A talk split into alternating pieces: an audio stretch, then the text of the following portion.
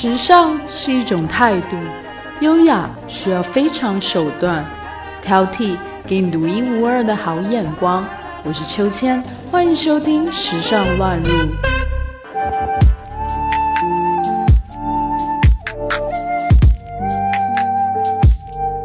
大家好，我是秋千，今天要和大家分享的主题是差级，追求缺着旧色的不完美。长满青苔的庭院石灯，金扇缺角的古董茶碗，枯寂留白的禅寺山水。最先开始了解日本美学，是从物哀、幽玄、侘寂开始。当被问到什么是侘寂，就从来都说不清楚。前几天重新看了《寻访千利休》，千利休是日本的一代茶圣。也是将侘寂美学推向极致的宗师，许多的片段都很感动，也让人释然。或许是一杯淡雅的茶，或许是生而锈的铁器，又或者是摇曳的阴影，或稍纵即逝的樱花。这些看上去不怎么明亮光鲜的事物里，却藏着美感与时间的印记，便是侘寂。今天秋千会分成六个部分来和大家分享。第一个是茶道千利休，第二个是器物柳宗理，第三个是枯山水深野俊明，第四是建筑安藤忠雄，第五是时装山本耀司，第六是文学村上春树。首先，先来了解一下什么是侘寂。瓦比萨比。瓦比是差，原因是简陋，在禅中简陋被视为一种美德。萨比是极，意思是极尽，在日本的文学中又解读作旧或者是生锈。侘寂是一种以接受短暂、流动和不完美为核心的日式美学，来自佛法中对无常的了解。核心元素包括了不对称、粗糙、静极、低调、亲密，以及展现自然的完整性。如果一个物体可以在我们的内心带来极尽的忧郁和精神向往的感觉，那么它可以说是侘寂。侘寂接受生活或许是复杂的，但崇尚简单。第一个。茶道千利休，这日本独有的侘寂美学文化，源于日本战国时期的茶道家千利休。侍奉了织田信长和丰臣秀吉两任君主的千利休，创造了侘比茶，更把外表粗糙但内在完美的精神与茶道追求的美学结合。应用在茶道上，便是不刻意追求名茶的地点、环境、茶器是否精美华丽，而是追求不修饰、真正的直指本源的精神满足。日本的茶道存在着对残缺的推崇，追求精神上的一心。宗师千利休身上就会自然流露出视茶的美感，并且已经上升到一种真正哲学之美。他主张使用小而朴素的茶室，并用简洁质朴的竹制茶具或是日常物品来代替来自中国的华贵器具。其制作一柄茶勺，也被认作是精神力量的感知和延续。在千利休的眼里，侘寂是这样的：他打扫完满地的落叶，然后摇晃一棵树。好让少许叶子落下，这就是侘寂。他割下一捆捆草，让它们竖立在原叶上，并把顶部绑紧束好，这就是一座草屋的出现。第二天松开草树后，一瞬间，草屋又回归到广大的草原上，成为草堆之一。这也是一种侘寂。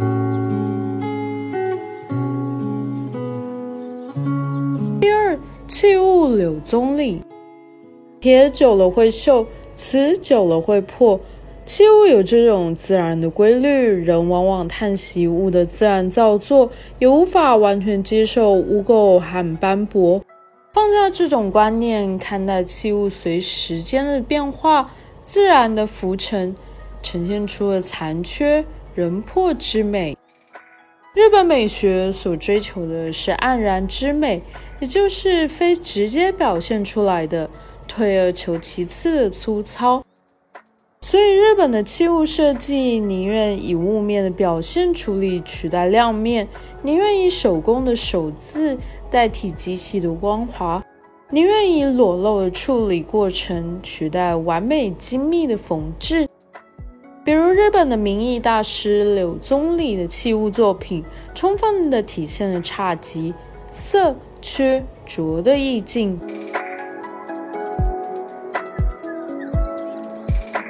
第三个是枯山水，深野俊明。上帝创造了自然之美，而日本人创造了枯山水。枯山水是一种无池无水的庭院景观。它产生的原因是京都的缺水地貌，这种缺憾仿佛印证了侘寂的残缺之美。日本人把佛教禅宗自立苦行精神与中国北宋的山水画意境相结合，融入了当代景观之中，超越山河湖溪的地理限制。枯山水以常青的树木、苔藓、沙。砾石为主要元素，借石为山峦，以沙喻作湖海，试图在规矩方寸之地换出千言万惑。枯山水对工艺的要求极高，需要花长的时间精力打磨和维护，有些园林甚至需要花上几个月来造景。当代日本枯山水主要代表人物有造景师深野俊明。他不仅是多摩美术大学环境学科教授，日本造园设计事务所总设计师，也是日本的残森大师和日本古刹建公司第十八代主持。他认为，景观创作是一种个人内心世界的表达，所有枯燥而反复的修行和研究都是非常有意义的。他们能够帮助自己更好地表达内心的禅意。他会把自己设置于不同空间，完成坐停这件事，对他来说是精神性很高的设计事件。一花一世界，一叶一菩提，一沙一极乐，一念一清净。第四是建筑安藤忠雄。安藤忠雄这位获得建筑界最高荣誉普利兹克奖的日本建筑家，有“清水混凝土诗人”的美誉。他大部分的作品也充斥着高度的禅意和侘寂精神，喜爱以水泥为主要的材料，配上抽象简约的风格，让人能在建筑上寻找心灵的感受。他的作品崇尚人与自然的结合。设计师喜欢把阳光、雨水、天空纳入建筑中，将小房子变成大宇宙。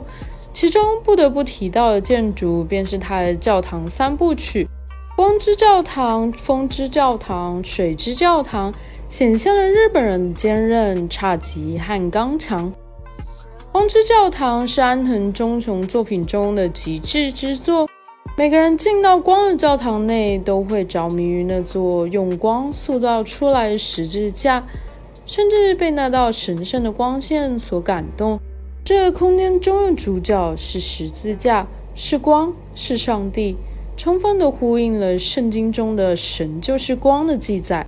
而在安藤忠雄的想象中，光之教堂的建筑是个人与神的接触，私密的空间。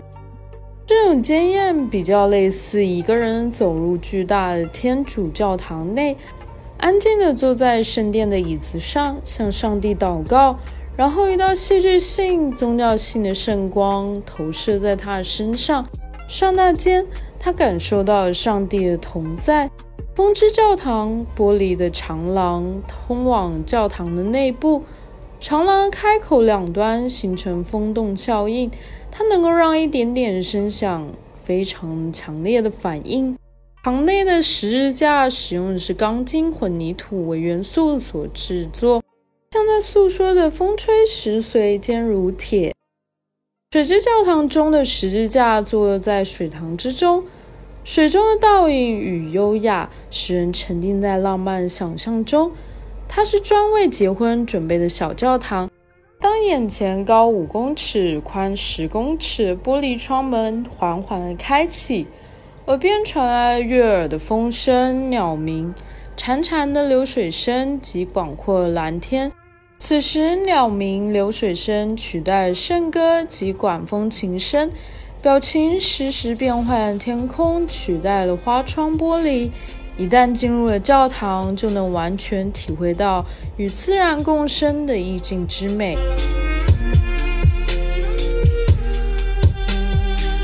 第五个时装。山本耀司，时尚界的山本耀司是侘寂文化推崇者，一个注定用东方美学粉碎西方审美局限的男人。多年的裁缝经历让他深切的知道如何使服装具有品质感，喜欢在结构上做出各种的改变，着力于服装本身的结构做出突破。他推崇展现布料最原始的状态。表现事物本身的质感，有时候会把西装的里衬外露，甚至故意保留衣物的线头和未完成的缝线，可以变成其设计的一部分。他说：“我认为创造事物的本身就是在破坏事物，打破已存在美好事物，让它变成完全不一样的东西。这本来不就是一种创造吗？”我希望看到的缺陷、失败、混乱和扭曲完美与和谐呈现，只不过是强制立下的假象。这样完美的诠释山本耀司设计理念。在他之前，欧洲时装界只流行线条硬朗的衣裳，而他用层层叠叠、皮皮哒哒的配衬方式来处理轻易的布料，使衣服看起来自然流畅。所以，山本耀司的飘逸着风犹如当头棒喝，震撼了整个欧洲时装界。他还根据男装的理念去设计女性服装，以夸张的比例去覆盖女性的 body shape，带出了雌雄同体的美学概念。他擅长运用各式的黑，让传统的用途狭窄的黑脱离丧礼般的印象，一样成为时尚的化身。整齐而细致的剪裁、吸水布料和黑色都是山本耀司常青的项目。他一年一年重新赋予服装革命性的定义。他与川久保玲、三宅一生是亚洲少数能够在高级时装界站稳地位的设计师。基于主流时尚背道而驰，又能引领潮流的魅力，至今不坠。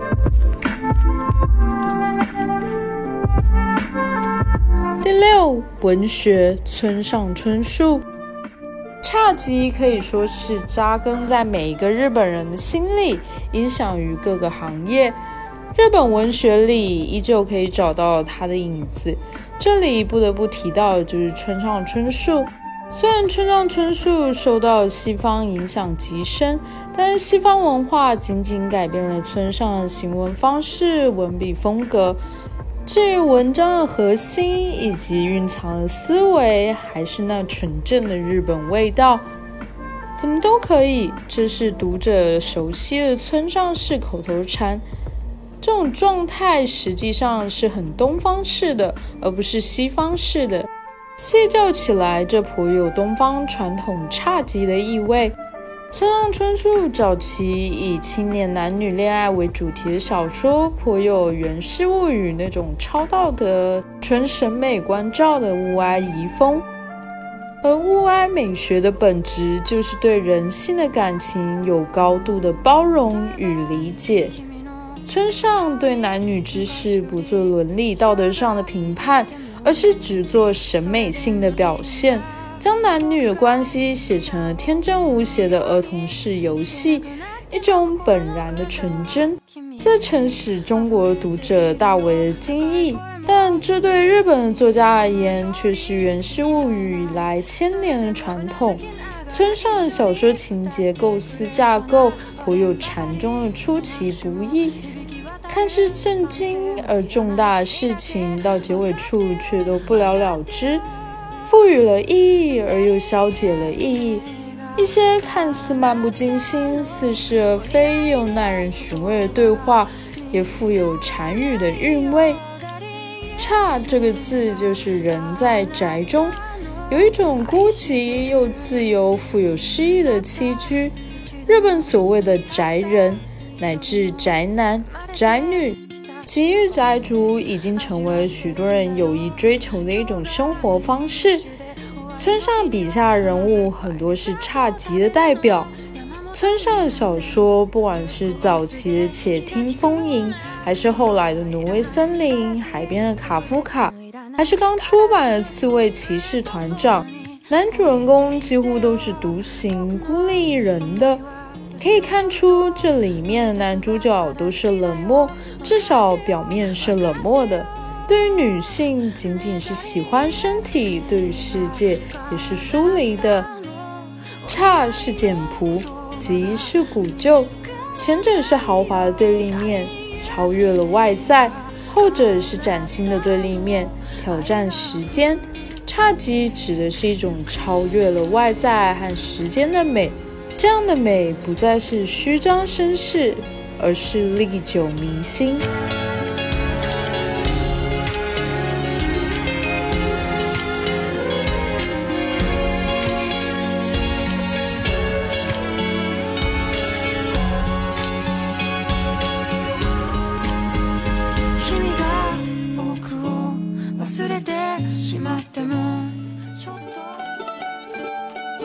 本期话题文稿内容将会同时发布在我们的微信公众号“秋千 swing”。秋是秋天的秋，千是千言万语的千，加上英文拼写 s w i n g swing。欢迎大家留言和订阅。历史考究加上一点想象力，为您挑选俯拾皆是时尚野趣和寻常好时光。更多的时尚资讯，敬请收听《时尚乱入》。